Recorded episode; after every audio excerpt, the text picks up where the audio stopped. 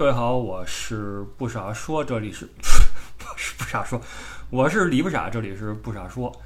然后因为很久都没有正经的说一期不傻说了，所以按照惯例，我们继续说一期不这么正经的不傻说。嗯，非洲有句谚语啊，叫不睡觉就没有梦，让我们明白了为什么非洲的朋友好像比较的乐天和呃闲散。呃，同时也让我们感觉，哎，做梦好像是个挺美好的事儿。但是不知道大家觉不觉得啊，就是这个做梦啊，未必都是美好，因为做梦也经常梦到一些糟心的事情。呃，像以前在忙的时候呢，老梦见工作上的事儿啊，办公室啊，出去跟人接触啊，打交道啊。这个没工作的时候，像我今年啊失业了，也经常梦到一些糟心的事儿啊。总之都是很焦虑。那偶尔也会做到一个比较酷的梦。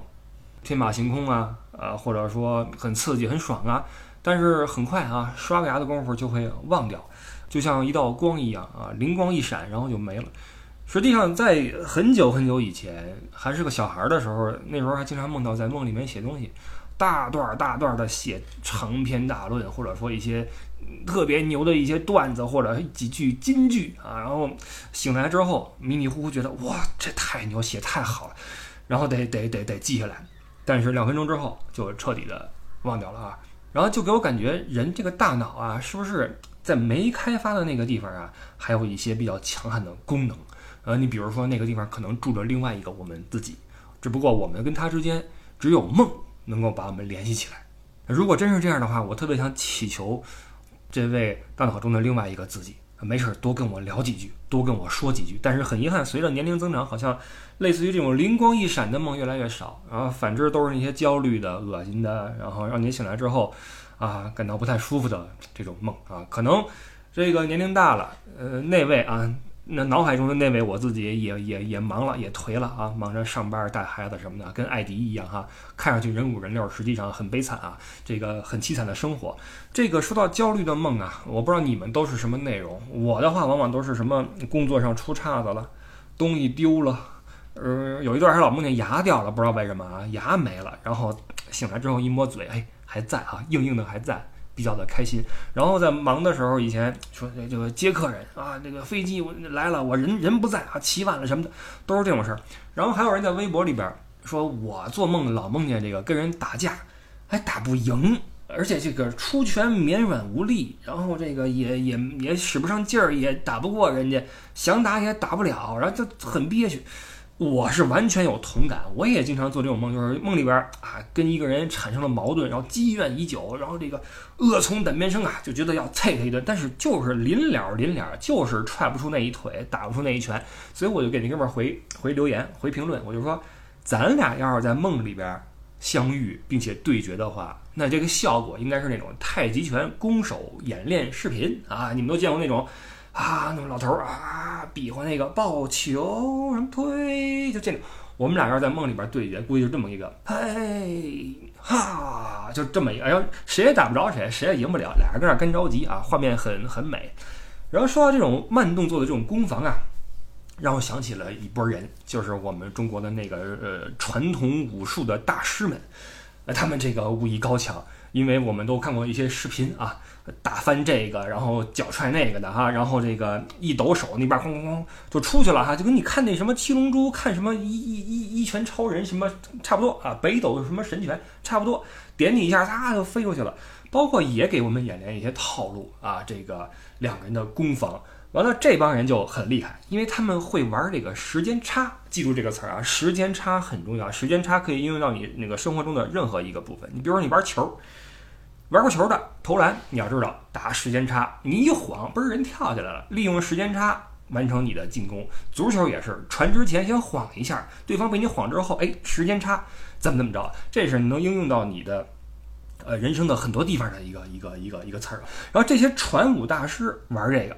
玩的特别好，比如说给你展示招式的时候啊，他当然不会让你站着不动打你啊，那个就欺负你了，对吧？他会让你去进攻，他会跟你说，哎，出拳慢点，出拳，哎，好，对，就这样啊，好，注意。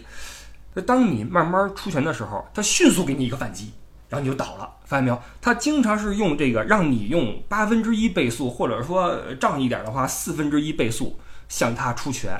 完了他用四倍速去打你，然后你就倒了啊，接话发接话发，就很很厉害啊，很厉害。这是中国传武大师的一个伎俩啊，就是玩时间差。呃，说回这个这个做梦啊，就前两天我又做一个梦啊，实际上今天我就想想说我这个做了个梦啊，前天晚上做梦啊，糟心的。呃，之前说了哈，现在没工作了，所以也梦不到那些工作上的事儿，于是梦回这个学生时代，哇，考试啊，考试，有没有朋友那个那个那个经常梦到什么高考的啊？可以在评论里边扣波六啊，扣波六，我相信一定有有些朋友经常梦回高考啊，这个失利了什么的啊，这这这全是这焦虑的事儿，梦回学生时代，考试哪壶不开提哪壶啊？考数学，我的个妈！我依稀记得啊，试卷上第一题是一个 f 底下什么括号 x 什么减 f 括号零减减减什么啊，反正类似这么一个玩意儿。呃，理论上第一题都是送分题，呃，但是很遗憾，梦里的我是不会的。实际上数学考卷啊，呃，基本上在我的短暂的人生中啊，这个数学考卷基本上我只会填第一个填空就是姓名啊，完了其他的基本都不会。呃，我就很很焦灼，在梦里很焦灼。我想完了完了，呃，旁边都开始刷刷写，刷刷算，拿着草稿纸刷刷算。我这好，因为你们知道，这个这个数学呀，它送分题都是公式题。公式题的前提是你得会这公式。但咱们都什么岁数了啊？就是家里有孩子的一定有这个体会，就是你曾经是个学霸，你曾经倍儿牛哈，这个什么数学、物理什么的。等你孩子上了初中，拿起他的课本一看，讲不会了。你已经忘了当时是怎么学的？你现在让你玩个什么什么排列组合什么的，你真真不会排，什么玩意儿真不会排。可见这个知识，很多知识你学来其实也不是为了去应用啊，呃只是为了学来之后我把别人去给弄下去啊，对吧？高考的话就是看谁学的猛，对吧？呃，就就很尴尬。然后这个那公式我就不会嘛，就开始头疼。好在什么呢？监考老师哎对我非常好，监考老师好还认识。东东锵，不知道大家知道不知道啊？一微博大 V，我关注这哥们儿没有二十年，也有十五年了。从那个 MSN 博客时代就开始关注他啊，挺喜欢他的。呃，东东锵给我监考完了，东东锵看我一筹莫展，然后过来这个就关爱的对我说：“同学啊，你不会写就别写了啊。”然后掏出一根笔给我说：“你不会写的话，用考用那个试卷的背面，你写点什么文章吧。”我这一下我感激涕零啊，就是。居然有人在数学考试的时候允许我，还给我根笔，让我去干别的，去写别的玩意儿去。我觉得这个真的是特别的幸福的一件事。因为曾经在我的学生时代，我经常用这个数学课去看英语、看语文、看历史、看政治什么的啊，但就是不看数学。数学我基本上就是，那就那么回事儿。我就开始在这个纸的背面写啊写，写啊写，写吧写吧，好像就就就醒了，让我感慨这个。啊，当年的考试是给我留下多少阴影啊！包括这个学生时代，实际上很多人都会怀念自己的学生时代，说很美好、很纯真什么。但是我说实话，我没有太强的这种感觉。我一直认为学生时代是最痛苦的人生的一段时间，因为在这个期间，你没有任何的自主做决定的权利。呃，你必须要跟所有人一样，大家一起，呃，把手背后，然后举手，哇，问问题，起立，老师好，就。不是说这套嗯多余，我的意思是你必须要跟所有人一样，然后穿着校服，你不能晚睡晚起，你也不能按照自己的喜好去做很多的你想做的事儿啊，这就是很很尴尬的一个一个一个时间段啊，而且你你你也没钱，你也没工作啊，所以我觉得学生时代是很不美好的一个时代，在呃高三毕业之前，昨天我正好刷了一个一个朋友圈。嗯，是写的是当年清华夜话那几位后来怎么着了？我不知道大家看没看过清华夜话，如果没有的话，我觉得你可以去上网搜一下去看一下。可能很多的年轻朋友不知道啊，这是在两千年前后之前吧，好像九八九九年啊，这个毕业季的时候，几个清华的学生传出来的这么一个东西，在宿舍里边拍的一些一些小短片。那个时候啊，二十多年前拍小短片。我据说那个整个的成品一共只有四十兆啊，然后是得用那个 Real Player 去去播放，在那个年代啊，极其的模糊，啊，画质也很渣，非常非常渣。但是不论是渣像素还是什么那个年代的那种久远感，但都不能够掩盖当时那几位学生的他们的那种身上那种魅力，不是个人魅力，而是作为一个学生，作为一个大学生，呃，毕业的时候那种意气风发以及风流倜傥这种感觉特别的好。而且也是宿舍生活的一个缩影。因为只这种这种对话只有在高校的宿舍里才能够产生。很多人说我没上过大学，但我上过社会大学，如何如何？是这个社会能够呃让你学到更多的事情，因为社会经常在毒打你啊，导师不会毒打你，对吧？然后但社会经常在毒打你，你挨打挨多了，你就学会了很多事情。但是这种寝室中的这种友情也好，这种幽默默契，包括迸发的火花也好，这个是没有经历过。大学寝室生活的人永远无法体会的。我说实话，你要问我有什么遗憾，我最大遗憾是没有在中国体验，呃，大学寝室生活。因为我出来之后，我就一直是在欧洲这边的学生宿舍都是单人间嘛，你没法说你们四个攒一屋，对吧？这不，第一不允许，第二你几个男的攒一屋，你什么意思，对吧？你你你，可能你你有点不一样，对吧？所以都是一个人过。当然，一个人过有一个人过的好处，那就是另外一个故事了。但是在国内的这种寝室生活，我没有体会过，让我觉得其实挺挺缺憾的哈。虽然我在高中的时候我也住过校，但是还是不太一样。我当时看到这个视频，第一次看是在德国啊，应该是两千年或者两两千零一年，两千年看的。当时给我看的这个人也是清华一个大哥，他是清华法律系毕业，然后呃研究生毕业，然后是去德国继续深造啊，现在已经是很牛一个。法律界一个大咖了，在在那个继续做这个法律界研究，清华，他就给我看这个视频，说很好玩，然后我一看就把我打动了。倒不是说清华的人我觉得多牛哈，虽然说我是一学渣，但是我并不会因为这是清华的，我对他有什么这种仰望的感觉。但是那几个学生他们的对话的状态让我感慨颇深，尤其是最后这几个人一转身，然后这个背景音乐响起动力火车的“除了爱你还能爱谁”，哇，这句话我觉得特别的好。不是好听，而是动人。除了爱你，还能爱谁？一种执着感，一种投入，一种真诚啊，一种无奈中的决绝啊。这种除了爱你，还能爱谁？嗯，这句话用在这个片儿里特别的合适。几个人一转身，穿那种破校服，你知道哈，那种九十年代那种穷学生那傻了吧唧的样儿哈。然后这个在校园里边一转身，然后毅然决然的向这个茫茫夜色中走去，走向社会啊。这种感觉特别的好。虽然这个这种感动，可能不是每个人都经历过，但是我反正对我来说是很动人的一种感觉。然后这个文章写的是他们这波人后来在干什么，然后说，呃，二十年之后嘛，都成家立业啊，有的人在做研究，有的人在创业，有的人在中学什么做那个各种吧，各种。其实结果是什么不重要。我们也未必非要强求说，当时意气风发的学生一定要有一个好结果。我们也不需要，因为当时意气风发的学生没有一个好结果，我们就去暗自感伤。因为人各有命，每个人的命运都不一样，际遇也不一样。但是我们，不论你是顺境和逆境，我们都能够获得人生体会，都能够学到东西，都能够成长，这是最重要的，对吧？所以这篇文章让我感慨万千，一下回到了当时那个时代啊，看着那些呃学长们啊，比我大几岁吧，也就是他们在。当时被定格的、被记录的一种美好的纯真的感觉啊，一种纯真年代。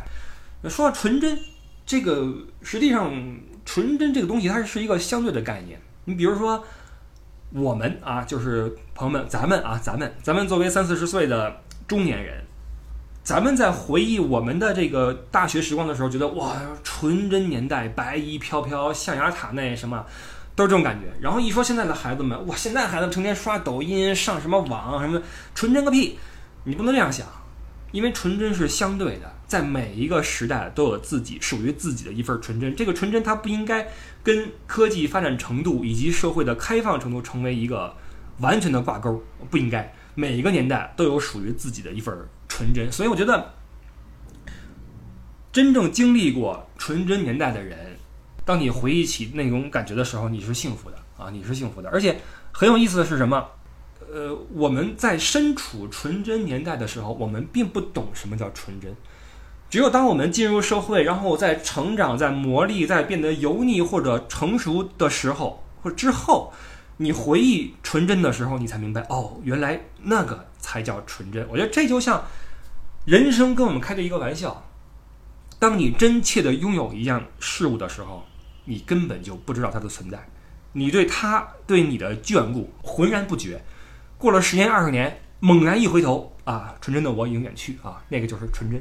所以我那个学长那个老哥啊，清华那个老哥，在朋友圈写说：“年华青涩逝去，明白了时间这是他对这篇文章的一个注脚啊。他作为一个清华人，一个呃，我一个大哥啊，一一起跟我留过学，然后深过造，经过很多人生的磨练和毒打之后，一个呃一个注脚啊。年华青涩逝去，明白了时间。呃，这个是让我深有体会的一句话，以及一个视频。朋友们，你们可以去搜《清华夜话》去看一下。如果你看过的话，那不妨再重重温一遍啊，重温一遍挺好的。然后说到这个纯真啊，想起了在上一期，我相信这个大家很多都看了，就是《乐队夏天二》。嗯，在第一轮的这个演出里边，水木年华呃去参演了，然后被贬得很惨很惨。有那么一个人出来说啊，我作为一个二十三岁的年轻人，他们这种中年人的油腻根本无法打动我。还有一个人说，不知道他们来干嘛了，四十多岁唱什么青春再见，干什么呢？啊，不知道来干嘛了。我想说的是，人啊，你的一生有很长，但是你永远不要仰仗你的年龄去贬损一个年华青涩逝去，然而心中仍有热情的人啊。实际上，我对水木年华并没有什么特别的感觉，那种。校园歌曲我也不是那么的那什么哈，我还好，我也能打动我，但是我觉得还好，并不符合我那种那种作的劲儿。但我觉得这个乐评人这几位是是挺逗的一个一个一个事儿，就是我觉得很多人没明白有发言的权利和实话实说以及做个人这三者之间的关系。你有说话的权利，你也可以实话实说，但是未必你是个人。你比如说这几位出来之后，你你说这这帮人打动不了我，这帮人四十岁唱什么青春再见，是你说的可能是事实，你也有讲话的权利，但是你不明白怎么做个人。人家也没说你二十三岁长得跟猪头一样，对不对？这也是事实吧？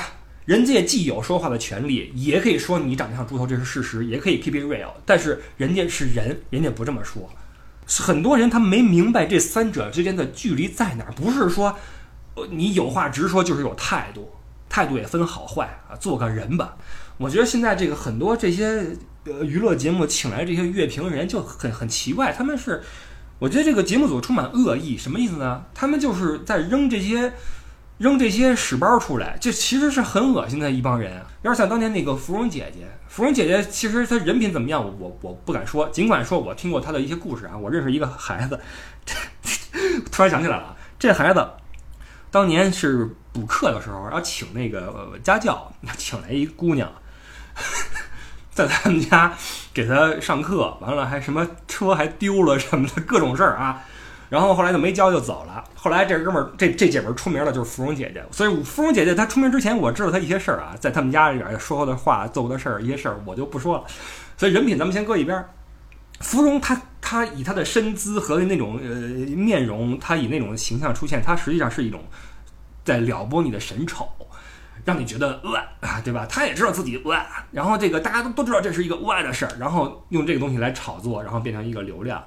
现在这帮乐评人也是如此，节目组把他们凑到一堆儿啊，搓过来搓成一堆儿，然后往那儿一扔，呃，时不时谁就出来说句话恶心人。节目组知道他他很恶心人，你也知道他很恶心人，他们自己甚至都知道自己恶心人啊，明白的啊，这是明白的，知道自己恶心人啊。你比如说那谁，不明白的，就是还真觉得自己有说话权利，还挺 real 的，就是那些猪头什么的啊，就这这是一个很恶心的存在。所以我觉得，如果说一个综艺节目它。其实是挺成功的一个综艺，但是能不能就不要再放这些这些玩意儿了？虽然它也是一个真实存在啊，但我觉得这种舆论导向就不是很美妙，让人看了不舒服啊。这个，嗯，就让我想起了这个《乘风破浪的姐姐》里边那五百位那个那个现场的评审，迷之投票。所以这个这个姐姐到后来我就有点不想看了，因为不知道她干什么的。说实话，作为一个直男，作为一个二愣子，你让我看这节目，我也懒得看什么舞台效果。就这帮人能有什么舞台效果，对吧？真正能唱能跳的都走了，都投下去了，剩下一帮，这真是姐姐，就都是连连连我都叫姐姐。这你你你你，我就没明白。那你你除了这种什么这个场下的一点事儿之外，就我其实也没那么关注了，多关注点那些八卦。其实说实话，每个人都有一颗吃瓜的心啊。哎，然后你还没瓜吃了。前两期一播完，发现这个被黑的黑惨，对吧？之后我估计这个经这个经纪人也跟节目组说了，不带这么黑黑黑一个人的哈，不带这么可劲儿黑黑黑黑我们家谁谁谁谁的啊。然后之后就没得黑了，没得黑之后，那舞台有什么好看的呢？就就这几位，对吧？有什么好看？倒不是说抨击人家，岁数大了，你让我去，你让我去蹦那一套下来，那健美操蹦不动，汗如雨下，真的，那表情估计比他们还难看呢。说实话，干不了这事儿了。所以这个姐姐这节目到后来，然后而且芒果台居然还弄一什么 VIP 通道啊什么的啊，你你你出来之后还不让你看，过几天之后你才能看。我我当然不会为这花钱，对吧？你看人爱奇艺，直接就就月下一出来之后，你可以有广告，对吧？你广告多点没关系，但你你别还玩这套，芒果就有点什么贵妇膏就算了，你还让我 V V V V 什么 IP，我算了，我我不 IP，好吧，我我不 IP，就所以后后来很多人在等我跟艾迪那个《乘风破浪姐姐》的下集，原本是应该呃这周放出。但是呢，我在前两天剪辑的时候发现，这个第二集录的就不好了，因为第一期我们不上集我们是录了四十分钟之后聊嗨了，嗨了还不错。然后我们说歇会儿，艾迪抽了根烟，我去喝点水，然后再往那儿一坐，录下的时候呀，两个人状态就都不对了，飘了，你知道吗？飘了。所以第二期我一听不行，不行不行不行啊，这个人设有点翻。就飘了，然后我就剪啊剪啊剪啊剪，觉得聊的也不如第一期出彩儿，而且这个随着几期公演过后呀，已经跟不上现在的这个形式了，所以呢，我还是还是把它放在后面啊，一会儿你们会听到下期啊，好吧，就是这样。然后祝姐姐们最近平安比较火啊，我祝姐姐们平安啊，这个张雨绮平安，金晨平安，张含韵平安，万茜平安，吴昕平安，伊能静平安，张萌平安。宁静平安，黄双一平安。开玩笑啊，这个这个平安啊。对了，也得祝自己平安啊，因为这个你看《平安经》的作者贺电先生啊，因为全平安了啊，就自己没平安，于是这个贺电先生收到了一份贺电啊，下岗了。所以也祝我自己平安啊，我们大家都平安，好吧？这个这一期的不傻说就说这么多，之后是啊，不要换台，不要走开啊！广告之后，我们立刻是我跟 艾迪聊的《乘风破浪的姐姐》的下半集。我们就下个礼拜再见吧，呃，祝各位平安啊，OK，拜拜。OK，各位各位，我是李不傻，这里是不傻说，坐在我身边的依旧是坐拥着十六个听友群的男人，我们的群主艾迪。大家好，哎，嗯，接着上期来聊哈，乘风破浪的姐姐，咱俩聊的是挺尽兴哈，啊，就把剩下的人物来聊一聊吧，拎出几个人哈。我想先提一个人，这个人可能你没什么感觉，但我很喜欢，嗯，王志。哦。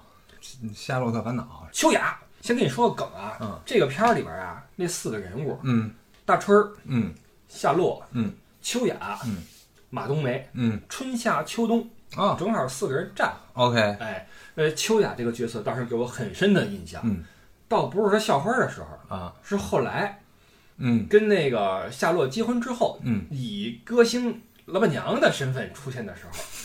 就不一样了，在游艇上那种感觉啊。就不一样，但是那头发都往后一捋啊，身上披一个毯子，嘿，当时给那谁看的就不行了，那是谁来着？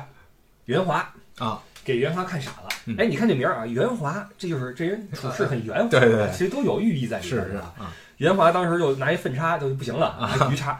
然后这个当时我就查了，我这人有一个优点，就是我不懂就问哦，哎，不认识我就查啊，一查王志啊。这个名儿就有点像那什么张萌、什么王楠、什么李强、王军那感觉似的。对对对。我说这不像是一个女星的名字呀。嗯嗯。然后查查她的履历哈，说小时候练过武术，然后演过一些什么这那哈。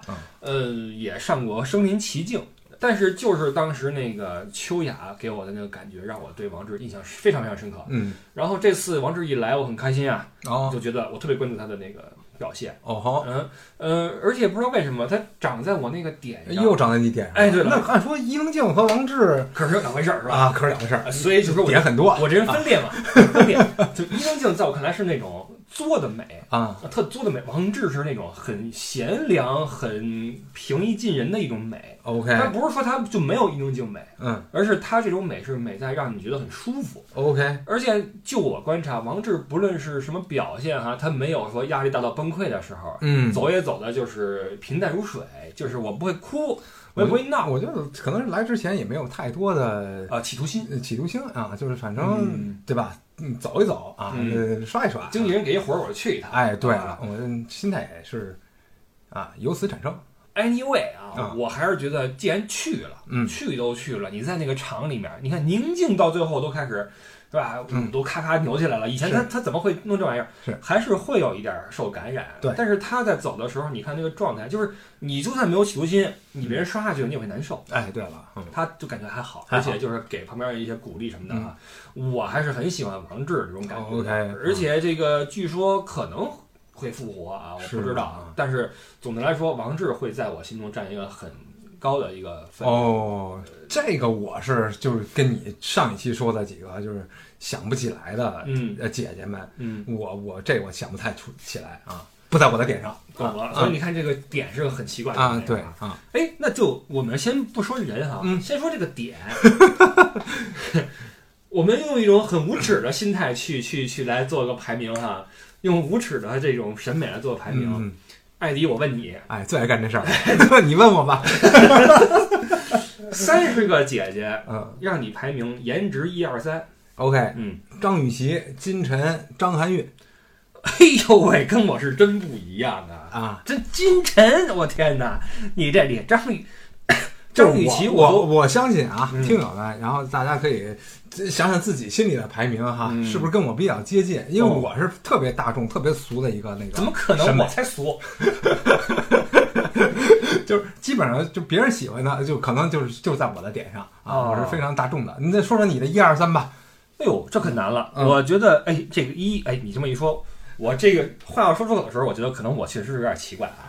我的一啊，可能跟绝大多数人都不一样。嗯嗯，王菲菲，好，OK，当然你看艾迪他表示不惊讶，因为他最近几天已经听我说王菲菲说了千八百次了，嗯所以他现在一点都不惊讶。嗯第一王菲菲，第二，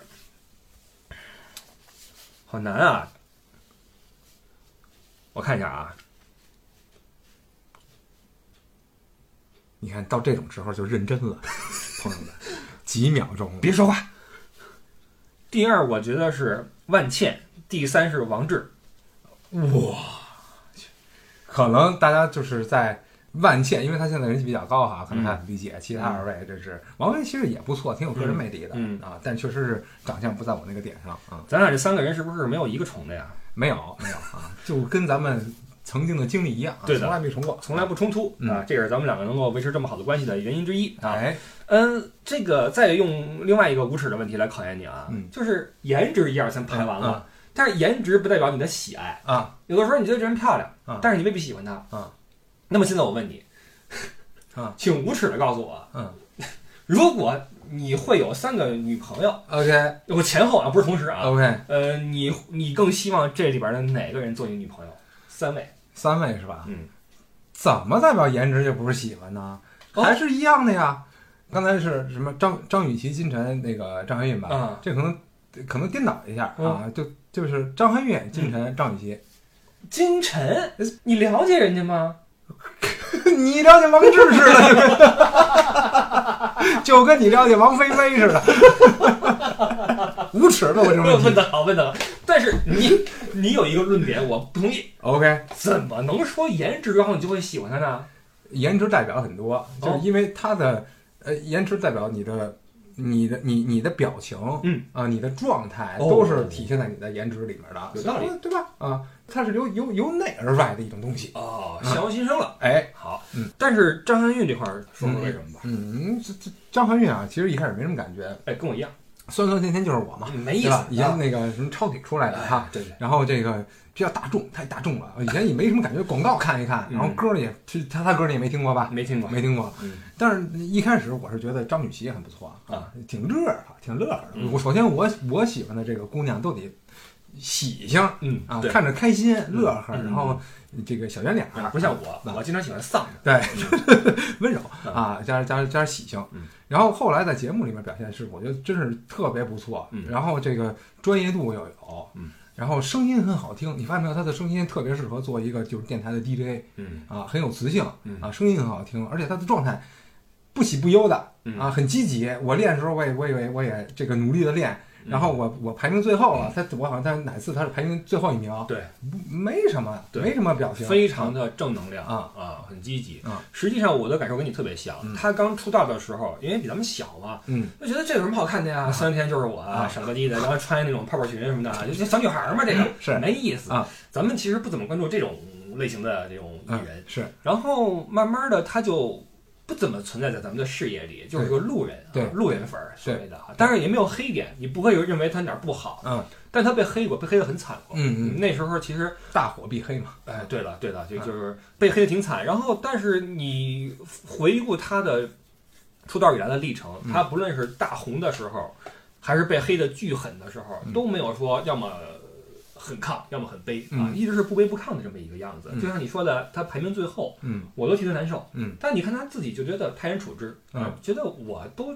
这么多年的出道经历了，这点东西我有什么不能经历的，对吧？是三三十多个人，我排最后又怎么样？对，然后就依旧是积极的在做事儿。然后咱们刚刚结束的那期里面，他就在主特动特别可爱，主动说我要上什么的而且他在练的时候也是啊不抱怨啊，而而且他也不给别人添乱。是时间长了，你会发现一个人的状态，他真的跟他的心境有关系。嗯。你会发现这个人啊，虽然咱们不了解啊，啊。但你会把这些词儿扣在他的头上，比如说温柔，嗯，比如说善良，嗯，正能量，对，然后有趣。这么多年能够保持这么一个恒定的状态的人不多，是。啊尤其被黑的这么惨所以张含韵嗯，我是通过这次节目瞬间转粉，哎觉得这个谁要能跟他在一起太幸福了。据说啊嗯，据说某相声界的公子正在猛烈追求张含韵。OK，嘘，我是看 我是看路边社的新闻看的啊，不知道啊。张雨绮说说为什么吧？张雨绮，我觉得这个，我就跟她在一起不无聊，嗯。啊，而且长得也挺喜庆。我说实话，有一次我在媒体做这个活动时候，嗯。然后我就带着她，然后就是整个走红地毯呀什么的，嗯。等于不是有一个人需要陪嘛，嗯。然后就陪着她这个给指引指指道啊，嗯嗯。感觉当时挺挺冷的，嗯。啊，孤傲嗯。啊。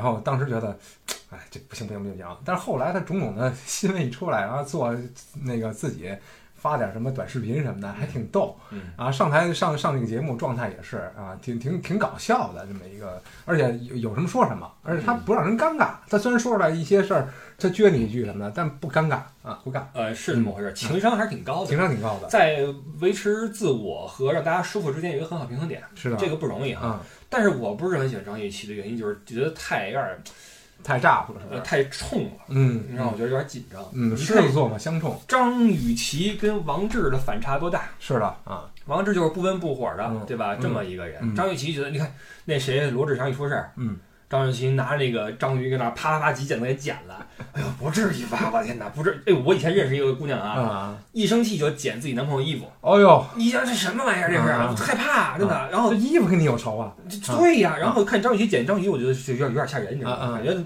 要抄剪子，你知道吗？就有点害怕，你知道吗？对，这是我对张雨绮的感觉。嗯哎，不过话说回来，你好像见过不少明星啊。啊，对啊，因为在在媒体做了几年嘛，然后都有活动啊，每年的什么盛典呀啊之类的，什么慈善什么之类的。但是你你偶遇也偶遇过明星啊，偶遇过闫妮啊，闫妮不是啊，闫妮也是活动上面的呀。哦是这么回事啊？对，闫妮我觉得很有老板年的，对，是的很，有魅力啊。嗯，可惜了没上这个节目啊。哦，还真是。嗯我觉得有几个可惜的啊，啊闫妮是一个，嗯还有一位啊，现在被封杀了，那个平西王啊，平西王他太合适了。啊，你看他现在平时发的短视频什么的，也是唱跳什么的，对吧对吧呃对吧体型也在线什么的，对颜值也在线，对太可惜了啊！这个交友要谨慎啊。呃，说回来，呃，哎，咱俩好像都没有把万茜列入到这个这个这个标准里面来啊。为什么呢？这么火现在？不知道，so boring 对我来说嗯，so boring 啊。虽然她作为一个同事或者说一朋友应该是很好的嗯，但是作为一个就是你有啊那方面想法的女性，嗯，我喜欢这个表情丰富一点的，嗯笑模样多一点的。是的，啊万茜给我感觉是个机器人儿，对的，呃，人工智能啊 AI 的一个五点零标准的一个一个一个作品，情绪稳定，啊，能力值平均，是，然后几乎没有过什么大起大伏，嗯而且情绪也是就是一直是啊嗯那样对。然后他给我感觉特别像那种呃工作里边的那种积极的同事，嗯，非常上进的一个同是，事。而且能力也很强，对的。不错，哎还不是呃萌萌萌那种 对对对萌萌是那种靠那什么，哎，这位王总来，咱们那什么啊，咱们都是自己人。对对。对，人家万千是那种抿着嘴跟这儿哎加班。扛扛大梁的人，哎，对了，这个职场里边他是这种角色，嗯，在班里边就是学习委员。哎，对了，大队长，完了很就是严肃啊，嗯。然后那个毕业典礼上，我觉得他不是很严肃，他也也也也在笑，嗯。也在那个开玩笑什么的，但是你就看就嗯，就是他没有那些点，没有那些呃好玩的点就，令人感觉就是比较严肃和紧张，啊呃，就是不放松。但是你想过没有，为什么他的人气这么高，而且圈里边永远这么好？嗯，这就说明这在能力和做人上面都是都是可以的啊。我觉得呀，啊，呃，万茜的男性缘好并不奇怪，嗯因为她很漂亮，嗯然后做人也没得挑、嗯啊。女性缘好，这很关键。嗯，一个女人的女性缘好，这是很难的一个事儿。对，万茜是几乎是征服所有的女性，都觉得这万茜特别好，嗯嗯，这是为数魔，你想过没有？那呃只能说他他他想的比较周到，和和做做事儿上面，然后嗯关注到别人的一些。呃，需求啊，对吧？嗯啊，一些就比如说话上面啊什么的，然后照顾生活上面的啊，都我做到点和你不一样。嗯我认为他之所以有这么好的女性缘，是因为他对男性没什么威胁。不，他对女性没有什么威胁，嗯，对对对，他对男性没有任何的那种。我们有一个词儿叫绿茶嗯对，啊，就是她既不骚浪贱，啊也不绿茶，啊对了她是一个非常稳定的状态，她不跟任何男性产生哪怕一丁点儿的那种令人。呃，有错觉的互动，所以这个就很受女性朋友的喜爱。嗯就是带她见我老老公，嗯我不担心，啊对对吧？啊这是他人缘好的一个一大原因，我认为啊。OK 好，万茜先搁一边啊，嗯来一个大咖吧，哎，黄圣依，圣依姐怎么样？圣依姐一言难尽的感觉。声音也真不怎么样。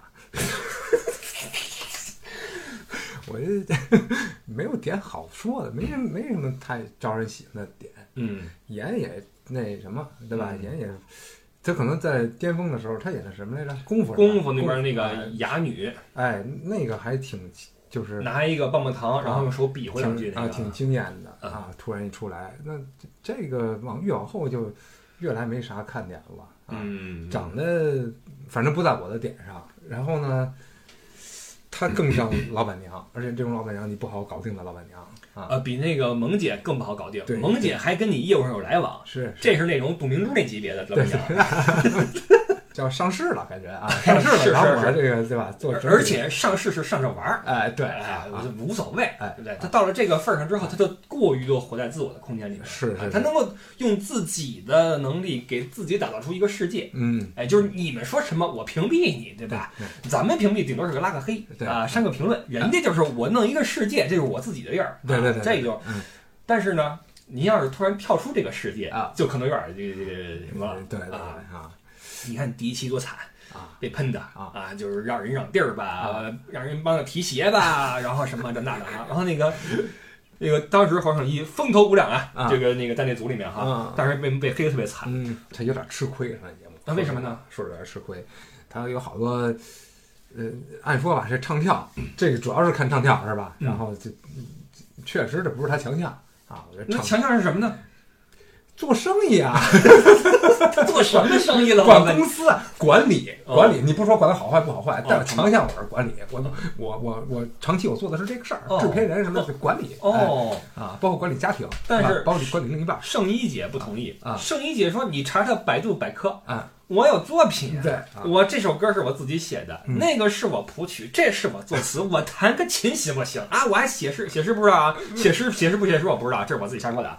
但是我的意思是，你看他的履历，嗯。好多啊，好长好长。啊。这这也是有有就是在职场中经常碰到的，你会发现有的人的名片和、嗯。和和和履历什么嗯。砰砰砰砰砰好几个名头，EMBA，、嗯然后什么都是成建学院。啊，哒哒哒哒，太平洋区什么的，哒哒哒哒哒。啊，什么什么什么项目的什么这个，嗯，但是你一聊对吧，这这不是那么回事儿。不是那么回事儿，对吧？嗯就跟呃，咱们举个夸张点儿的例子啊，是有时候微信会看到一些这种名人讲座的那些宣传画。嗯嗯啊，就是这么一个人抱着胸啊，啊单手抱胸，另外一只手戳在自己下巴颏那块儿啊，哎穿身西服嗯，写的某某某啊，比如说三十六岁，嗯，十二岁啊，荣获什么什么市什么什么冠军啊，对然后十四岁发明了什么什么什么嗯，十五岁啊退学，一定要退学啊，啊然后十七岁，然后退学的情况下考了什么什么文凭啊，嗯完了十八岁，然后去美国哪儿徒步啊，二十岁回来赢得中国什么什么奖项啊，感动中国，二十一岁吧，就全是这个，对。全是这个。然后你一查，没什么没什么回事儿啊。是。但是我不是说圣一姐那个歌是没有啊，对。她自己是写出歌来了啊。对的，但是呢，他这个履历跟履历还不一对，样有。没有好到那份儿上，对吧？对，这事儿我是做过，但做过我有没有做到一定的这个这个这个能成绩拿出来的这个份儿上啊。呃，但是我有一点很发愁啊，嗯。这个我扯到我个人的身上一点啊啊，就是最近几年啊，嗯。总有一些人找到我，嗯说哎，不是啊，那个你先，我这儿有一个活儿哈，嗯。说这个可能你能上嗯。啊，这个有个什么拍摄呀，有个什么啊录音呐，嗯。可能你能上，你先发个简历过来啊，我就，呃哎呀，好难写啊，这玩意儿，对对，这个一般都不是自己写的，你得交给我来写啊哦，然后写完了就你就就认可就好了哦啊。曾经这边边这个嗯德国啊，长期旅居德国华人啊嗯，然后这个文德国文化界呃这个领袖啊哦，这个喜马喜马拉雅旅游文化类主播，常年 top one。嗯，然后这个多多多次执行和运营各个视频、音频录制节目啊哦，，然后被被被呃喜马拉雅啊种种种的平台哦。选为某某某年的新星哦。啊之类之类。你别说，嗯就这种查无可寻的这种吹啊，哎，我也有啊，我们确实被评过呀。哦，嗯对，还有奖奖奖状的人家哈，哎，对了，啊有道理啊。呃，说回来啊，那圣一姐，尽管她履历写的很丰满，嗯完了咖位也有，啊，但是咱们对她的印象依旧是功夫里边那个 哑女，还没说话，对对对，然后之后演过什么就不知道了，说实话。你看，呃，开过万人演唱会，出过专辑，呃，这个代表作《红苹果乐园》《天仙配》，不知道。要说这节目，你说公平不公平啊？也看命。你说黄圣依跟叮当谁更适合女团？那谁杜华都说了嘛，黄圣依更适合啊，对了，对了，唱。跳都身材哎，都在，是不是看女团的人就跟你看那创造营似的，有种养成心理啊？啊？对，就看他从不行到行，啊，对，杨超越那样的，啊，对，是吧？啊，你一开始就是很稚嫩，然后慢慢的，哎，看你起来了。所以说那个那个创造营那个，我嗯片面话啊，嗯我说那个有很大一部篇幅是他们在宿舍里怎么着，哦，他们之这他们互相什么哭啊笑啊，这这那的，嗯，这可能就是就是要看这个，那说到这个，我就想起另外一个几乎被所有人所忽视的一个人。嗯，要说他唱也可以，蹦也蹦起来了，年龄也不大，也是选秀出道儿，许飞姑娘。哎呦，许飞呀，啊，哎他走太早了哈，走对呀、啊就走人了。啊，我觉得那个有点太不应该了。许飞确实还可以，状态什么的都挺好，对呀、就是而且女团里面，据我观察，好像都需要这么一个稍微中性一点的角色。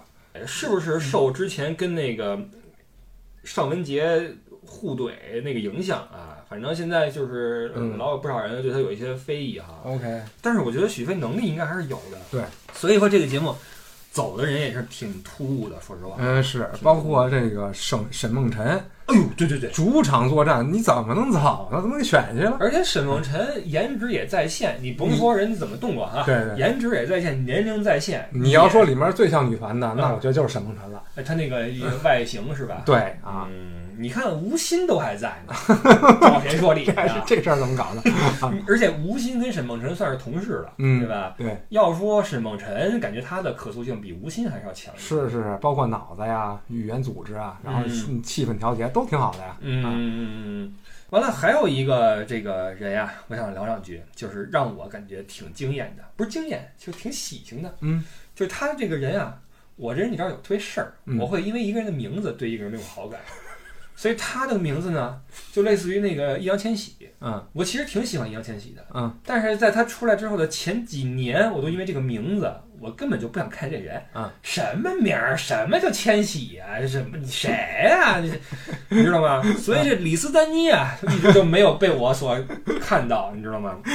但是这节目一上，我觉得这姐们儿真好玩儿。哎，真好玩啊！对的作为一个朋友啊，身边的有这么一个人，对太逗了啊。他特别像个好朋友，对，因为唱跳都可以，是性格也好啊。其实你说他算中性吗？他算中性，是吗？可能是因为李斯丹妮的存在，所以许飞就就没有那么在这里面显得那么重要。其实我觉得一个团里面看创造营哈，啊肯定有这么一个稍微中性一点的角色在，因为女性嘛，嗯它是有原因的。哦我觉得有大部分女性是喜欢这么这这种角色的，所以需要有一个稍微中性一点、帅气一点的嗯啊、在那顶着啊。嗯。李斯丹妮是是但是我觉得其实许飞的走呀，跟他性格很有关系。OK，他分那个组嗯，包括他对这个节目的这个赛制，嗯，包括他自己对外界的理解嗯，他是一个比较酷的人。对，太酷了。哎，啊我玩自己的创作，嗯我干嘛呢？跟这是你干嘛呢？哈，给我找身什么衣服？这是 那大西服，谁的？是不是阿 Ken 老师的？是不是阿 Ken 老师的衣服给我穿了？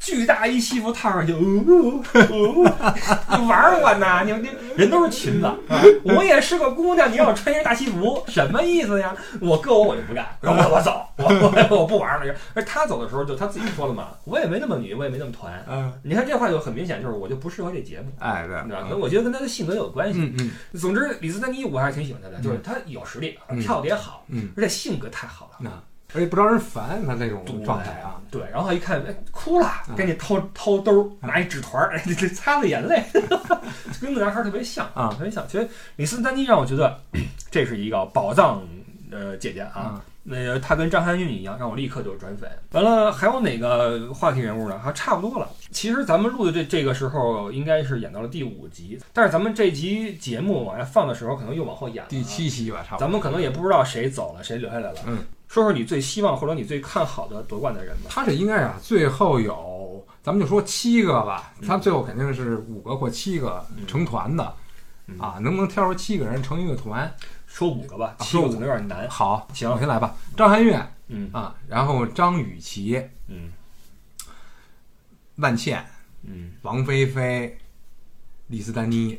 ，OK，OK，呃还是挺有实力的嗯啊。你看王菲菲、李斯丹妮都是真的是能跳的，哎万茜是百搭的，啊，张含韵是就是没得说哎啊，还有一个那个张雨绮是人气王，哎？对了，挺有道理的。嗯嗯，那如果我给你选一个什么阿朵、朱婧汐，这是阿朵已经已经已经已经再见了啊对朱婧汐也再见了。朱婧汐就是那头发那那样朱婧汐是谁？啊哦还说哦哦，OK，头发特别长呃这姑娘特别可惜，我我听过她歌哈，嗯听过她歌，她的电音作品，嗯一个独立的制作人，自己写歌自己作曲，嗯电音的，嗯，非常好听。她走有点可惜，她有点不会不会表现啊一般这么玩电音的人啊，都是有点这种啊，问自己题。啊在独立你看尚雯婕不是后来也电音了吗？啊啊啊，都不太适合这种搓堆儿啊，有点可惜了。包括她的造型，我觉得很漂亮啊，啊，很漂亮，我就很酷。很就就就漂漂亮酷就是漂亮那种那种哦 OK 那种形式嘛。OK OK，我来选了啊。嗯。嗯，王菲菲是肯定的，嗯。张雨绮肯定的，嗯。因为张雨绮人气太高了。说实话，上期演出张雨绮那个组占便宜了，嗯，他们排第一个演的啊。那分儿太太虚高了，对对对。啊，不一开始可能还不知道怎么试试这个这就是摇能用吗？能能能用吗？就光机来个四百多分吧。对对对对对这不应该。他们那个节目如果放在中后段的话，我觉得多危险，对对，得走人，那里边得走人，嗯所以他是占便宜了。嗯，张宇，但是他人气真高，嗯因为他颜值太高了。嗯啊，他那个脸长得很有特点哈。对嗯，声音也很有特点。其实这事得考虑大众的审美，就这两期谁靠前，你注意到了没有？嗯我没太注意啊。嗯有时候他们的审美咱们不好去，宁静上期是第一名，你看吧。嗯所以宁静有可能走到最后，我觉得嗯，有可能，除非说最后来一个特别炸的舞，他跟不上。嗯啊但只要节目组没有那种特别猛的那种东西啊，嗯宁静能出来，因为他那个形象也可以。嗯，所以宁静、王菲菲，完了完了复活的话，沈梦辰可能有可能去。啊啊，对对对对对啊，也是一个不错的组合啊。对啊呃，反正就是平均年龄不能太高。嗯，完了唱啊跳都得有。要说宁静可是真能打，就跟这些这个三十出头的姑娘在一块儿，真是没什么区别。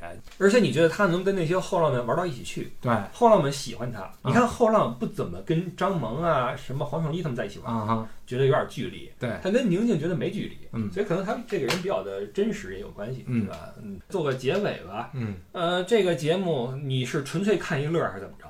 那我对纯粹看，也不是说看乐，我觉得是，呃，在这个年龄的女性，她有一些自己的特征和一些吸引人的地方，嗯然后看她们怎么在一个比较或者说是好的时光吧，或者说一个比较尴尬的一个时段吧，嗯怎么把自己做到最好。嗯啊，看这个也挺有意思的。然后因为身边的自己也差不多是这个岁数，啊，也是跟好多这个嗯，你像什么超女什么的，咱们也都看过，一起这个经历过，嗯然后看看他们现在什么状态，是挺有意思的。嗯，其实这个事儿能够映射出我们在现实生活中的很多处境。嗯呃，咱不说自己有过什么成就，嗯但是现在如果再把你摆到一个局里面去，嗯比如说啊，嗯李为啥这儿有一节目，然后你来一趟吧，嗯都是说话的节目，嗯然后一看其他人都是那个九零后、零零后，嗯都是那个奇葩说那帮人啊，我是不可能说就是跟这帮人去竞争的，因为你知道不是一个圈子，然后你也说不过人家，人脑子都快呢，嗯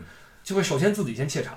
但是姐姐们，你看怯什么场了？陈松伶、钟丽缇、嗯伊能静都来了坚强的。都来了嘛。其实她再怎么作，在节目里面，嗯他也有那个理由作，嗯因为确实不容易。嗯人家三十多岁，你五十多岁，差了二十年，你拿什么跟人拼呢？拼女团，你要拼厨艺行了，是吧？你拼女团，我我觉得这东西真的是挺难的。嗯所以说。